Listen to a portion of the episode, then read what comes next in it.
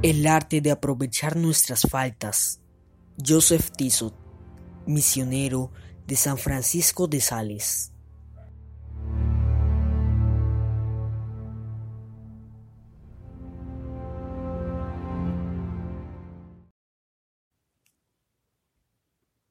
Prólogo.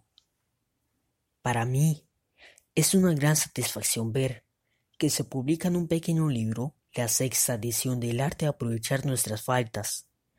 De esta manera tendrá una mayor difusión y podrá hacer en mayor número de almas el bien que hasta ahora, gracias a Dios, ya ha hecho. Estos alentadores consejos del doctor de la piedad no solo se dirigen a los que ya son piadosos o a los que quieren serlo, sino que también los pecadores se conmueven oyendo a San Francisco de Sales referir las invenciones de la misericordia divina para hacerles más fácil la conversión, el amor lleno de compasión con que se persigue a los pródigos, la acogida paternal que les espera su regreso, los favores con que premia su arrepentimiento. Hasta los corazones más duros se ablandan ante la esperanza de volver a ocupar su puesto en el hogar del padre de familia.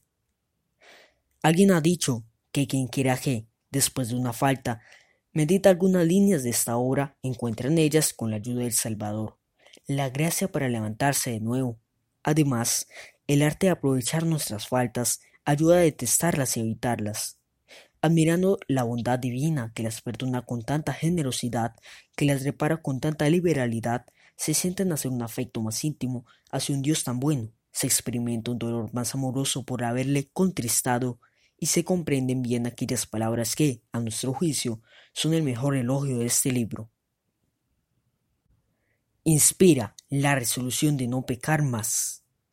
En esta edición no hemos querido abreviar el texto de los precedentes.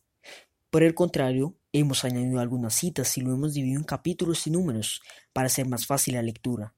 Solo nos queda repetir la súplica que dirigíamos al corazón de Jesús cuando le consagrábamos por primera vez este pequeño trabajo, hace ya 16 años. Que este adorable corazón se digne bendecirlo y utilizarlo para su gloria, haciendo que produzca frutos de conversión en los pecadores y de perseverancia y perfección en los justos. Annecy, primer viernes de abril de 1894. Joseph Tissot, misionero de San Francisco de Sales.